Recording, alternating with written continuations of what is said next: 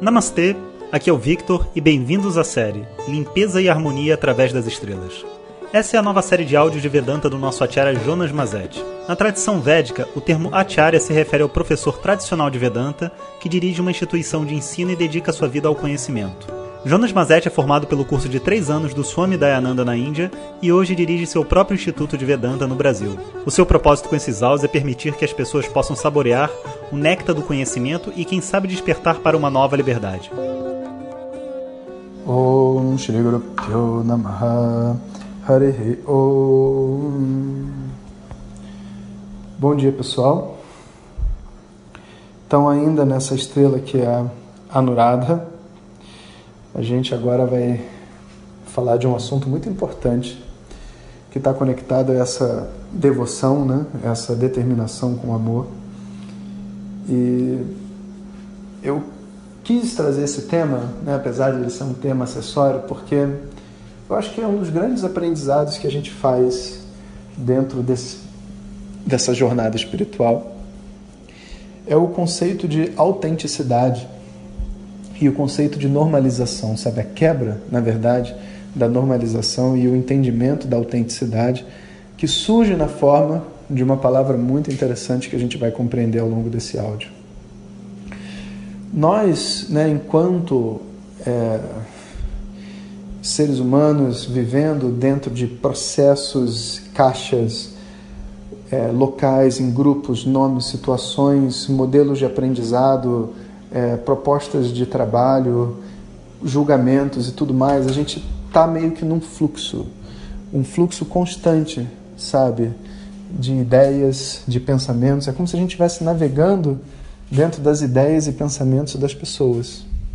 E a gente então se torna um engenheiro, e aí faz um projeto, vira um advogado, é, se casa, tem filhos, vira mãe, é uma boa mãe, né, e faz as coisas o que uma boa mãe deve fazer. E então vai, a gente vai seguindo um modelo, uma caixinha, sabe? Mas depois de um determinado tempo de vida, sabe? Existe uma hora onde a gente precisa, na verdade, é, clamar pela nossa autenticidade, a nossa liberdade, porque modelos são feitos para atender assim os anseios e os desejos da maioria das pessoas, sabe? E não da maioria das pessoas de uma forma completa, mas de uma, de uma forma parcial. Imagina assim, né? Que você tivesse que fazer sapato por um, por um, como é que se diz? Por um grupo de pessoas. Né? Qual o tamanho de sapato? Só pode fazer um número. Qual o tamanho de sapato você faria? Você ia pegar né, um número médio que mais gente tem, botar talvez alguns números acima para tentar pegar um pouquinho mais de gente e a maioria das pessoas ia ficar com um sapato um pouco largo, alguns com um sapato perfeito, outros com um sapato apertado e outros com sapatos muito largos. E obviamente as pessoas não iam poder usar esses sapatos. A forma como a sociedade diz para você que você deve ser e viver, a forma como o seu relacionamento afetivo deve ser, a forma como a sua verdade deve ser estabelecida no seu trabalho, a forma como é o reconhecimento pessoal, profissional, a forma como você deve sentir suas emoções, todas essas coisas são uma espécie de uma prisão mental, sabe? Porque as pessoas dizem pra gente como deveria ser e a gente acredita que isso é o certo. A gente acredita que isso é ser uma pessoa de sucesso, isso é ser reconhecido, isso é ser mãe, isso é ser pai. Né? Então, se eu sou um bom filho, eu tenho que amar minha mãe e meu pai. Ninguém explica pra gente que todo filho sai de casa né? E para sair de casa naturalmente, na espécie, é necessário que haja uma decepção. Como é que você vai sair se não houver uma força que te impulsiona? Ou um grande amor, ou alguma coisa que te puxa para fora, ou alguma coisa que te empurra de dentro. Não tem nenhum outro jeito. Esses traumas, né, essa infância perdida, dificultada que todo mundo coloca, é a história de todo mundo. E o mundo não está com defeito. É assim que o mundo é.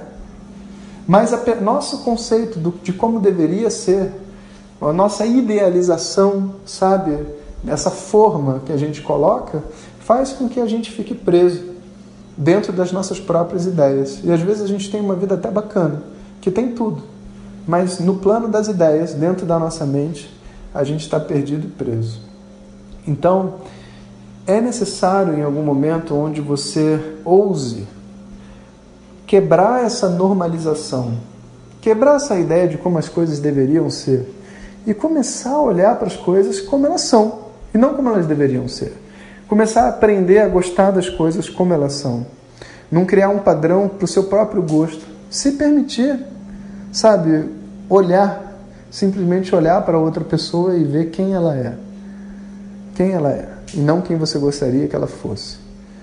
Quem ela é. Como é que é esse mundo? Como que se trabalha? Quais são as opções reais existentes de trabalho para eu fazer hoje? Por que, que eu não posso fazer?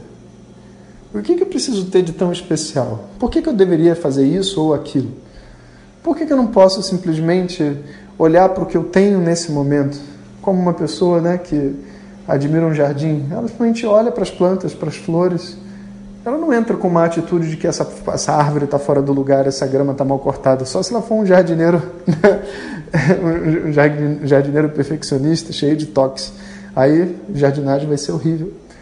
Então, para que a jardinagem da sua vida não seja horrível, sabe, a gente precisa ser capaz de criar essa atitude, de simplesmente olhar para as coisas e aprender a apreciar as coisas. Né? Então, quebrar essa normalização da mente, que tem um propósito. Né? No momento onde você não tem nada, você tentar pegar o que a maioria das pessoas, o caminho que a maioria das pessoas faz e que deixa elas satisfeitas, é bom. Você saber, ó, é por ali que as pessoas têm ido. Mas tem uma hora onde você tem que dizer para onde eu quero ir.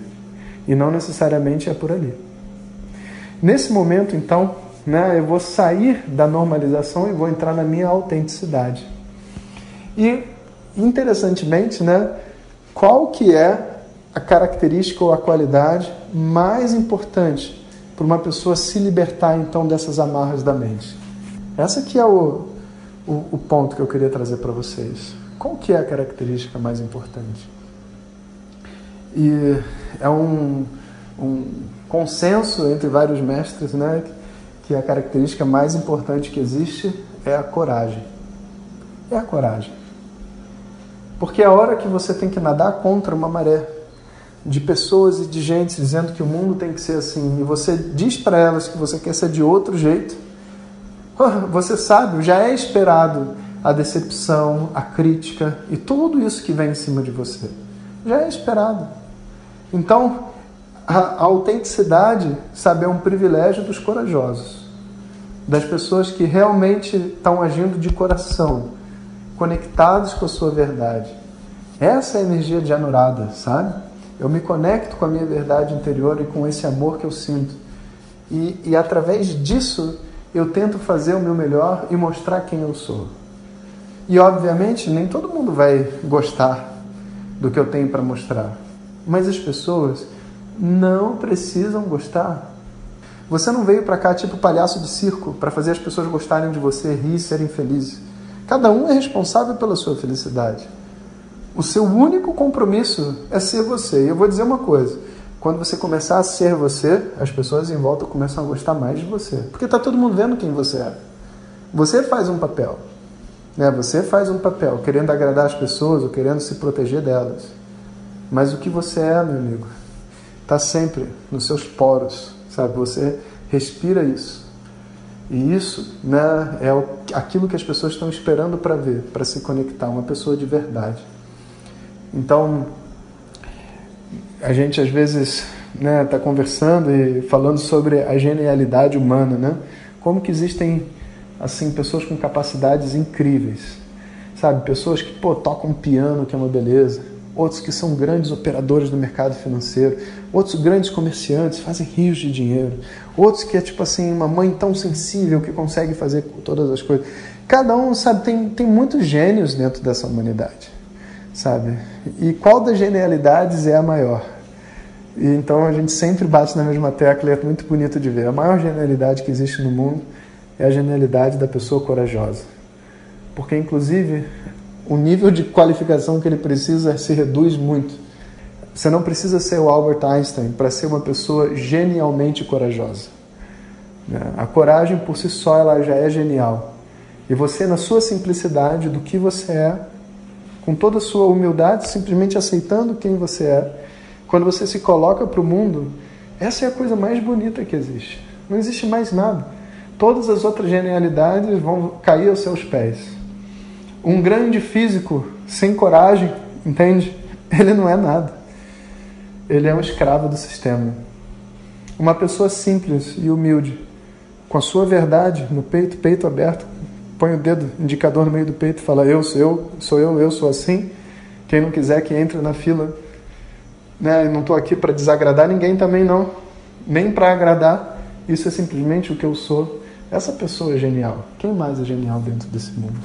Né? Então, que essa estrela anurada inspire a gente, sabe, para um certo tipo de atitude dentro do mundo. A gente já veio conversando, né, desde os áudios anteriores. Nosso objetivo agora com essa monte de nakshatras e constelações é permitir ao nosso coração se abrir e se conectar com uma forma melhor de viver. Um bom dia para vocês. Om Shanti Shanti Shanti Hare Om Shri Guru Pyo Namaha Hare Om Compartilhe com seus melhores amigos. E se você quiser receber nossas mensagens diretamente no seu WhatsApp, clique agora no link que vem junto com o áudio. Para outras informações, www.vedanta.com.br. Até o próximo áudio. Om Tat Sat.